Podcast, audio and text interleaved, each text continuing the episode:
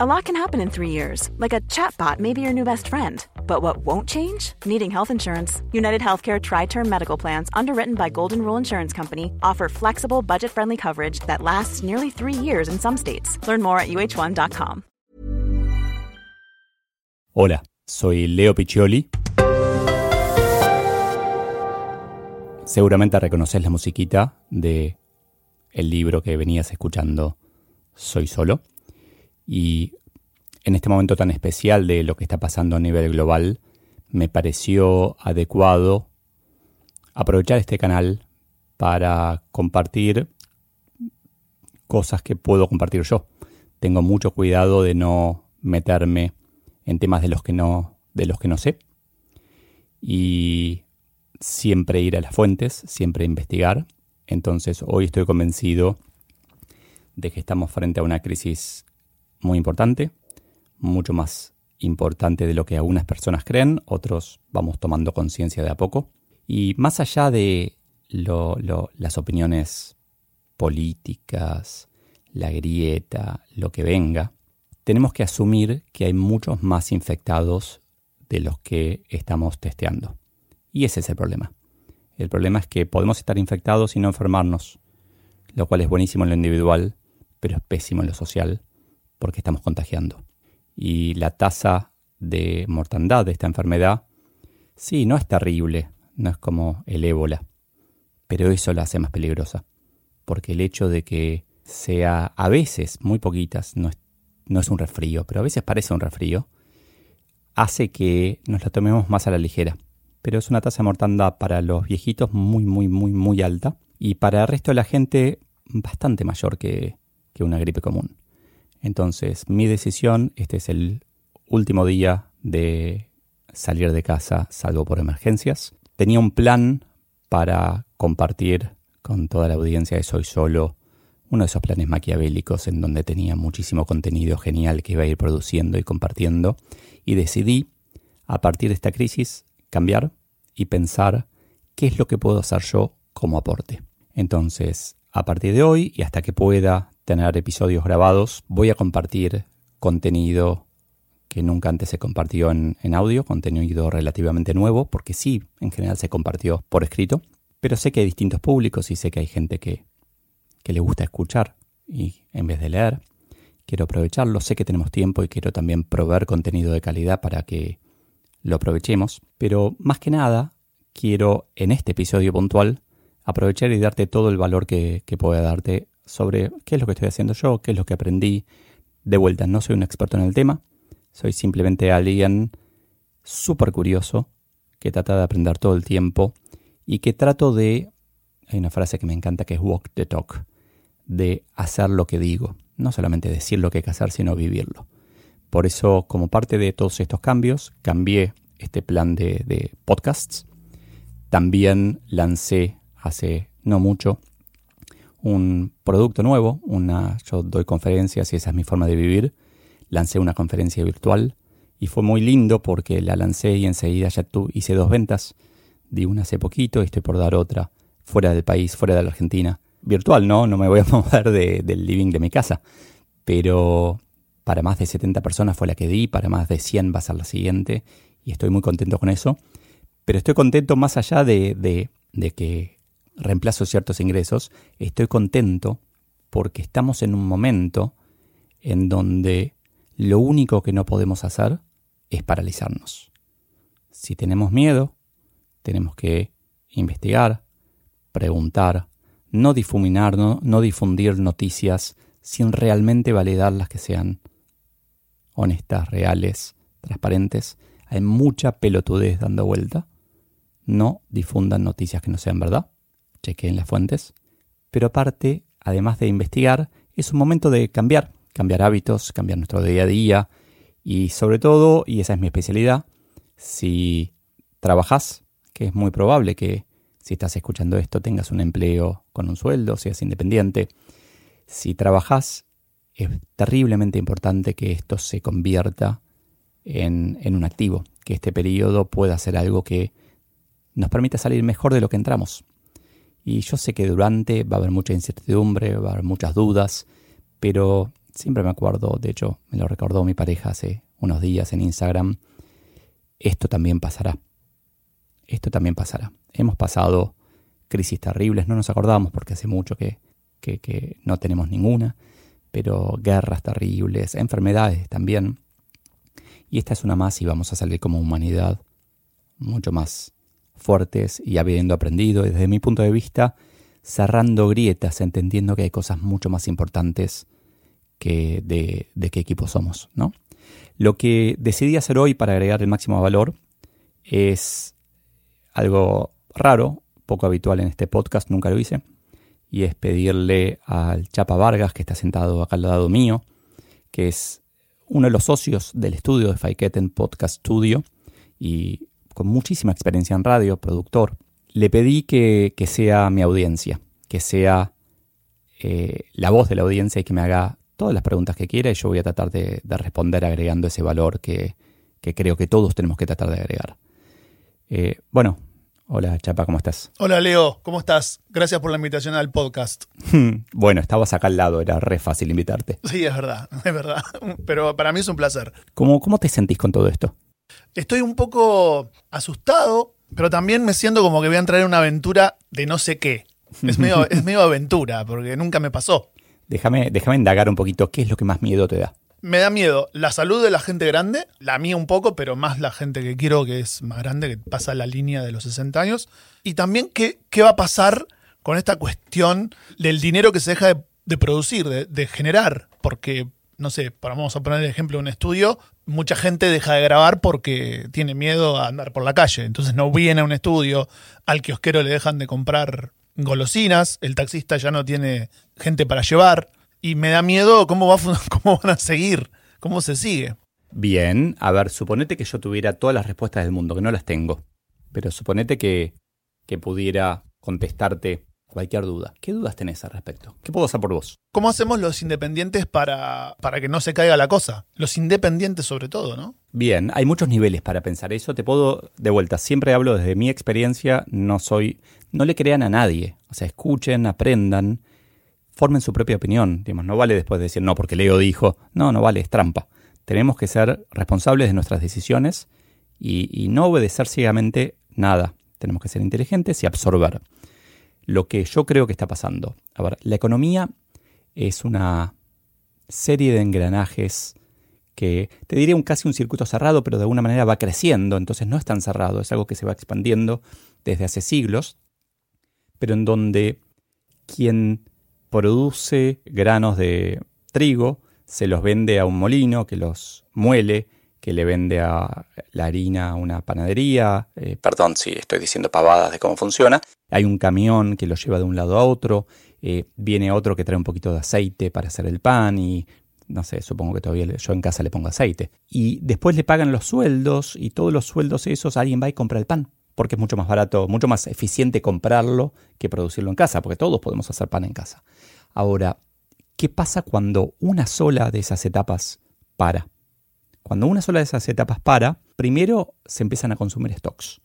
Primero, eh, todas esas etapas tienen como un colchoncito de producto o de capacidad ociosa en donde, bueno, ok, hagámoslo con lo que tenemos. Al principio no se nota mucho, después empieza a doler. Pero vos me estás preguntando específicamente por el caso donde estamos viviendo ahora, que es, no es que se para una, se están parando un poco todas las actividades. Entonces, en principio en cada economía hay un experimento social que se está dando interesante, que es que todos los países están haciendo un poquito lo mismo, pero cada uno a su versión. Entonces, de acá a 10 años va a aparecer una serie de papers estudiando cómo reaccionar a una pandemia. Esa es una cosa positiva. Pero lo que está pasando hoy es algo que no, no tiene precedentes en la vida moderna. Y de alguna manera cada uno de nosotros estamos dejando de producir en el corto plazo. Ahí va. Estamos dejando de eh, el taxista deja de llevar pasajeros en el corto plazo. Eh, el, podcastero deja de grabar podcast o los graba de un poco peor calidad desde su casa en el corto plazo. Eh, el anunciante deja de poner publicidad en el podcast o en la radio o en donde sea, como que todo se apaga un poco. Mi primera reacción a esto es, en lo individual, tenemos que ser conscientes de esto y apagar un poco nuestro gasto. Punto. ya tenemos que estar cortando cosas que creemos, a ver, no que son innecesarias, sino que vamos a necesitar cortar en el futuro. Tenemos que adelantar. Te doy un ejemplo. Hubo un rumor o una idea de alguien que decía que van a, por ley, posponer el pago de alquileres. Ajá. La verdad que me parece una barbaridad. O sea, yo soy propietario, pero también alquilo. O sea, soy las dos partes. Estás de los dos lados. Soy el bueno y el malo, no sé quién es el bueno y el malo, pero soy los dos. Me parece una barbaridad de alguna manera, pero también entiendo que la única forma de administrar esta crisis desde lo económico es patear la cadena de pagos por todos lados. ¿Te puedo hacer otra consulta? Sí. Pero si la persona que tiene, por ejemplo, no sé, un departamento donde vive y tiene otro que lo alquila y vive de esa renta o le significa bastante, también entra en un problema porque se le corta la cadena de pago. 100% y lo que el punto es, tenemos que predecir el futuro. Claro tenemos que pensar qué es lo que va a pasar con nuestros ingresos y actuar hoy en base al futuro de nuestros ingresos. Ahora, déjame igual sacarte del contexto. Estamos hablando de corto plazo y no es mi especialidad. Mi especialidad es el largo plazo. Entonces, yo te lo pongo distinto. Vamos a sufrir en el corto plazo. ¿Sí? Vamos a sufrir primero porque hay una enfermedad, segundo porque estamos encerrados, tercero porque vamos a tener unas restricciones económicas que no teníamos. De lo que sea, tal vez de tal vez tenemos ahorros y no es ese el problema, pero tal vez queremos comer el, sushi de los domingos y mirá, la verdad que el camión del pescado no está viniendo, ¿ok? Hay que pensar que esto también pasará. En ese sentido, si el camión del pescado no está viniendo, probablemente no se está pescando. Y probablemente el mar argentino o el mar de China, el mar que sea, va a tener más peces en el futuro y el pescado va a bajar. Conectémonos un poco con, con el futuro. Ahora, mi pregunta es, ¿qué podés hacer vos en este momento de crisis, sabiendo que la vamos a pasar mal de corto plazo, pero encontrando de alguna manera una misión, encontrando algo de más largo plazo que te sirva? Déjame darte un ejemplo, un poquito lo esbozaste. Vos tenés miedo de contagiar una enfermedad a alguien anciano. Tu mamá me decías antes. Eh, al- ahí hay un ejemplo clarito de, de corto plazo, lo mejor que podés... A ver, de corto, si querés maximizar tu felicidad de corto plazo, vas a visitar a tu mamá porque la extrañas y la querés ver. Si querés maximizar de largo, te quedas en tu casa porque no querés llevarle ninguna enfermedad. Me pasa lo mismo, te lo entiendo perfecto con mi papá. Lo mismo pasa acá con todo lo demás. Si querés maximizar tu felicidad de corto, y la verdad que, nada, salí, haz lo que quieras, echate a mirar Netflix todo el día, ocho horas por día. Ahora, si lo ves así, vas a salir de acá habiendo sufrido un montón de cosas porque no te vas a bancar Netflix más de un par de días, por lo menos yo no me lo banco. Se agota tan rápido Netflix, es terrible. Pero aparte, no vas a sentir como un propósito. O sea, yo creo que esto hay que verlo como, no soy creyente en nada, pero suponete que sos creyente y que alguien te dijo, entraréis en cuarentena para reconstruir algo, para hacer algo mejor. Bueno, este es un mega parate en donde yo te desafío a, ok, replantea tu estrategia. Pensá qué vas a hacer, vos tenés tus negocios, pensá cómo los vas a hacer distintos. Y vos me vas a decir, "Y, pero ¿cómo como mientras tanto? Sí, vamos a sufrir mientras tanto. Me preguntabas también antes de, de la Argentina en particular, crisis de la deuda, qué sé yo. Sí, me preocupa muchísimo porque me siento como el que tiene la tarjeta de crédito explotada, que paga el mínimo todos los, los meses, que siento que Argentina es eso, es un país que, que le entra apenas el dinero que necesita y puede solo pagar el mínimo y bueno, y ahora se quedó sin trabajo. Eh, creo que toda esta charla se podría resolver, toda, toda, todas las preguntas que hagas se podrían responder cada una con una película de zombies. Todas. Entonces, esta, no me acuerdo cuál, yo soy medio malo para la memoria así bien concreta, pero hay una en donde en este momento los países centrales le condonan todas las deudas a los países periféricos. Ah, sería hermoso. Pero había una crisis tan grande que decían, y ahora Estados Unidos y Europa perdonan todas las deudas a todos como aporte. Había otra en donde el problema empezaba en Estados Unidos y México decía, ok, los vamos a dejar entrar de a dos. y era maravilloso. Pero es como, yo, a ver, eh, se pusieron de moda los últimos años las películas y las series de zombies y no es casualidad. Es que, o sea, Bill Gates dijo hace 4 o 5 años, el mayor problema de, de la humanidad no es potencialmente una bomba atómica, sino que es un bichito horrible que va a venir y, y para el que no estamos preparados. Argentina, de vuelta, soy economista, pero me presento como ex economista siempre, así que no, no me creas nada de lo que digo. Yo creo que, a ver, la crisis de la deuda me importa poco. Ah, mira. En este momento es irrelevante. Lo que creo que va a pasar es que el Estado va a imprimir billetes a lo loco, porque no le queda otra, pero a lo loco. Va a repartir billetes a lo loco. En algún momento, no en el corto plazo, porque no hay.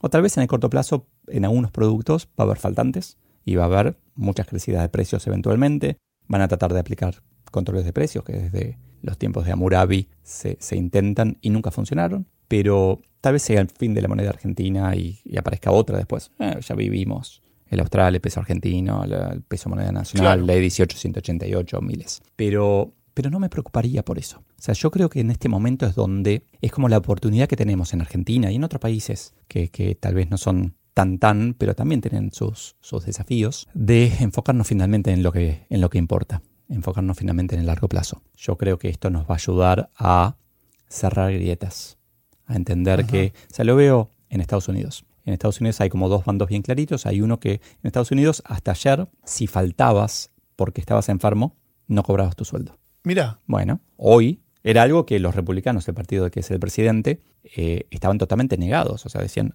no, si no viene, no importa por qué, no cobra sueldo. Bueno, hoy salió una ley ayer en donde dicen, ok, paid leave.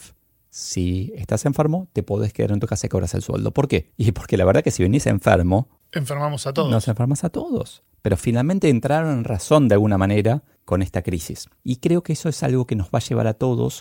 O sea, es fácil criticar a Estados Unidos desde acá, pero al revés también. O sea, desde afuera los argentinos parecemos terriblemente cortoplacistas. O sea, de, lo único que nos importa es el, el bien individual. Mira qué buen aprendizaje que estamos recibiendo. Mira, vos no, no podés salir de tu casa no por tu salud, por la salud de los demás. Es más, si salís, sos un HDP.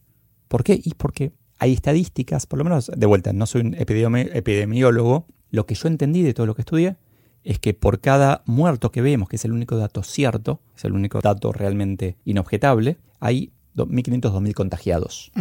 Hay que hacer la cuenta. Hay muchos más contagiados de los que creemos. El virus a veces te contagia y no te enferma, pero sos un vector, un carrier, alguien que lleva el virus. Entonces, creo que es una excelente oportunidad de pensar en el largo plazo y actuar en el corto plazo basado en eso. Entonces, ¿qué haría yo? Si vamos a sufrir, hay que bancársela. El tema es qué haces con este tiempo. ¿Cómo vas a salir parado de esta crisis? A ver, tu vida pasa mucho por los podcasts.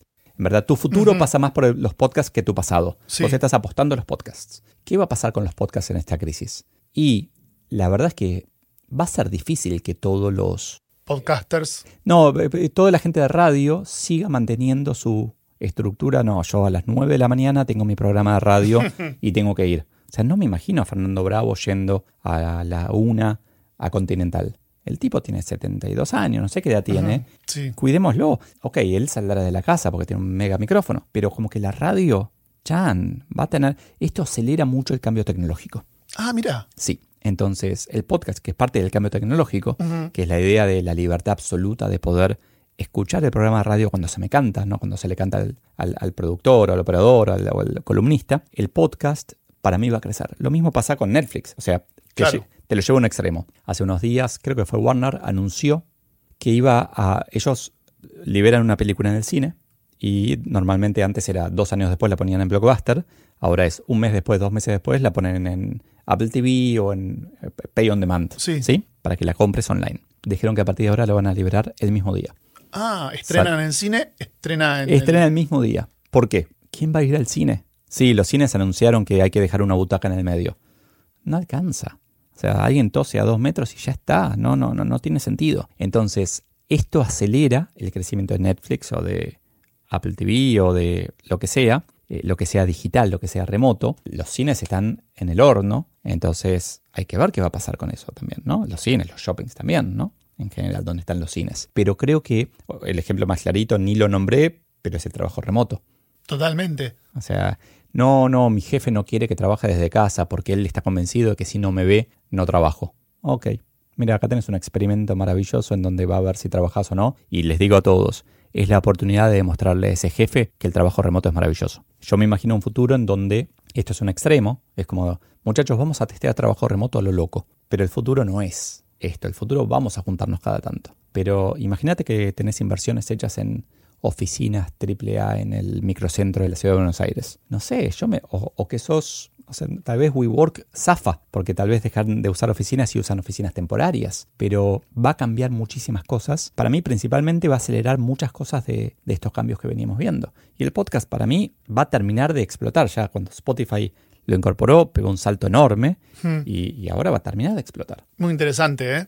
Es que creo, a ver, tengo un defecto. Tiendo a ser optimista. No, pero está bien. Entonces yo trato de ver lo positivo. Sí, sigo insistiendo, es una porquería. O sea, yo voy a perder un montón de guita. Sí, sí, todos. Claro, pero la voy a perder y tengo suerte de que tengo ahorros. Mentira, no tengo suerte de que tengo ahorros, nadie me los regaló, no los encontré en la calle. Ahorré. Claro. ¿sí? Entonces, tengo ahorros, estoy... No me preparé para esto, pero estoy preparado. Ahora, eh, hay gente que va a sufrir más y hay que hacer cosas para paliarlo. Me preocupa a veces que eh, los gobiernos más populistas se ocupan más de, del más pobre y a veces se olvidan como del paquete del medio, Del que también genera. que es un poco el que genera el valor, es un poco el que necesitamos para más adelante. Esto va a cambiar también muchas relaciones de, de poder en el futuro. También hay otra cosa que, que es interesante, que es que los políticos en algunos países todavía tienden a ser bastante mayores de edad. Están en el grupo de riesgo. Todos. Sí, Entonces, sí. hay un representante de los, en la Cámara de, creo, de Diputados de Estados Unidos que tiene coronavirus.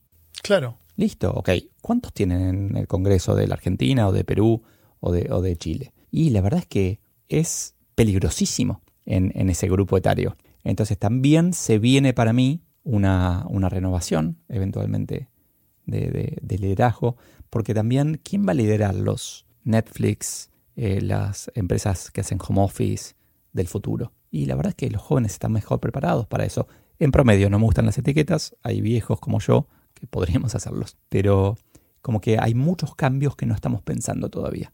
No digo que sea el momento de pensarlos porque hay gente que me dice, no, no, no me interesa, este es el momento de la crisis, hay que, hay que paliar la crisis. Eh, sorry, no sé cómo paliar la crisis. Claro. Es que sea, hoy quedándote en, Eh, en Hoy, a ver, quédate en tu casa, no jorobes, salí lo menos posible. Y lo que yo hago es, porque es parte de lo que yo veo como mi, mi misión, lo que elegí como para qué existo laboralmente, es agregar valor. Yo lo que estoy tratando de hacer es todo el tiempo tratando de agregar valor. Y lo agrego a los tumbos, lo agrego a mi manera, y a veces me equivoco, pero nada, hoy me escribió una persona que da conferencias y Hmm. dos, ahora que lo pienso. Y me dijo, che, Leo, ¿cómo hiciste esa conferencia virtual? ¿Me enseñás?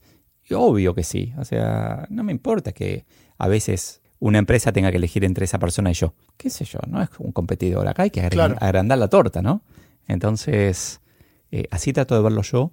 Eh, mi consejo en general, le entrevisté estos días a alguien que tiene una plataforma para aprender a programar. Hay muchas, esta se llama Platzi. Mi consejo es aprender algo que no sabías, Mirá qué bueno eso. nutrite. No es difícil aprender a programar, pero muchas otras cosas hay online gratis. Eh, es un momento de... Es algo así como esto. Venías pensando demasiado en el corto plazo. Estabas demasiado enfocado en el corto plazo. Demasiado, demasiado a nivel puntual y global. O sea, el cambio climático es un ejemplo de eso también. Venías pensando solo en el corto plazo. Para boludo.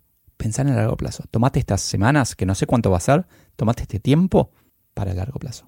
Porque no puede faltar el largo plazo en tu vida.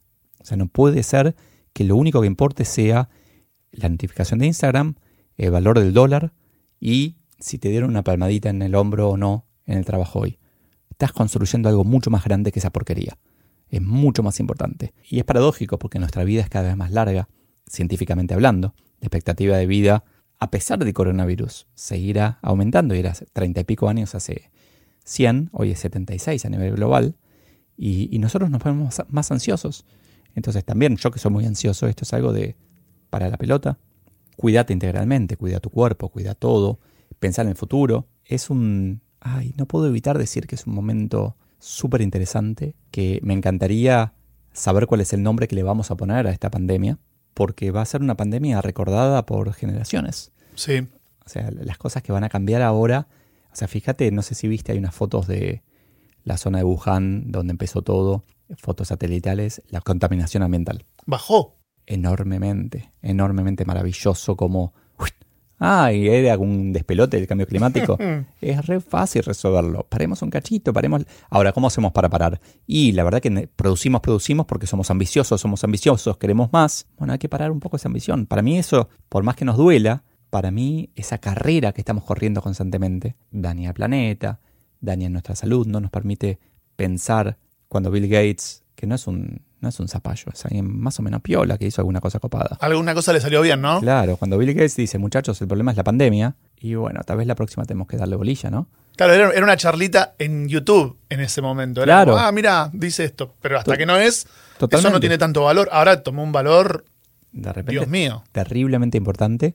Entonces ahí yo no puedo evitar tener como una, un prisma, un, filtro optimista, porque también hay otra cosa importante acá, que es que nunca un pesimista mejoró el mundo. Nunca un pesimista hizo algo que, que sea recordado. O sea, vos te pensás que Gandhi luchaba diciendo, no, nunca me dan la bola. No, Gandhi era optimista. O sea, todos los que cambiaron algo para mejor, adrede, lo cambiaron soñando con un mundo, mundo mejor. Entonces, conectémonos con que esto es para mejor. Las cosas malas las tenemos que manejar. O sea, las cosas malas de alguna manera vienen solas. Entonces, tenemos que salir a buscar las buenas. Tenemos que ayudemos ahora, colaboremos, ofrezcamos nuestro, nuestra colaboración remota, ¿no? El otro día entrevisté a alguien que estaba en Madrid. Lo entrevisté a las 7 de la tarde, hora de Madrid. Y me contó que a las 8 todos salen al balcón y aplauden a, a toda, me emociona pensarlo, a toda la gente que está en la línea de frente.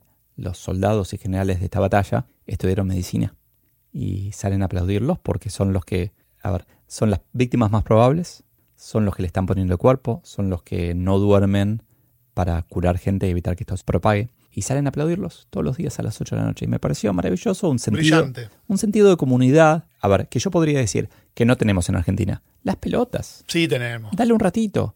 O sea, dale un ratito porque España es el futuro. España es cinco días adelante de Argentina. Italia es una semana adelante de España. Entonces, este, esta persona me decía, cuando yo quiero saber qué va a pasar, el, gerente general de una empresa, una agencia de publicidad, le pregunto a mi par de Italia. Y ella me cuenta, mira, eh, estamos haciendo esto. Ah, bueno, y él está preparado. Bueno, yo me di cuenta de que cuando quiero saber qué va a pasar acá, le pregunto a Máximo en España. Porque son cinco días adelante. Entonces, en tres días vamos a empezar a, a aplaudir a, a la gente. Porque la verdad que son soldados hoy. O sea, es la línea de frente de la humanidad en esta lucha, vu- vuelvo a la ciencia ficción, en esta lucha contra una especie alienígena, entre comillas, que sin desearlo también, pobrecito de coronavirus, pero quiere destruirnos. No es que es malo y vino a... es lo que es. Pero bueno, positivo siempre. Increíble, muchas gracias por invitarme. No, no, gracias a vos. Es un placer. Gracias a vos. Bueno, eh, como para cerrar, bueno, gracias por tu generosidad con el tiempo y, y nada, te robé un montón, seguro tenés ca- cosas que hacer. Yo me quedo terminando de grabar. Como cierre para mí, hay que pensar siempre en el largo plazo y actuar en el corto plazo. Quedémonos con que eh, lo negativo está, es. Ahora tenemos que construir lo positivo, que esto sea algo que en el futuro recordemos, va a ser una bisagra, va a ser un punto de inflexión, que sea un punto de inflexión hacia arriba que sea algo que recordemos positivamente y que se cuente, mira, lo que te voy a decir, que nuestros nietos cuenten historias de la gran pandemia del 2020. Sería lindo. ¿Te imaginas? Trabajemos Sí. para eso. Creemos las historias que nuestros nietos van a contar sobre esta pandemia. Y ahí tengo el título para el episodio de hoy. Gracias. A vos.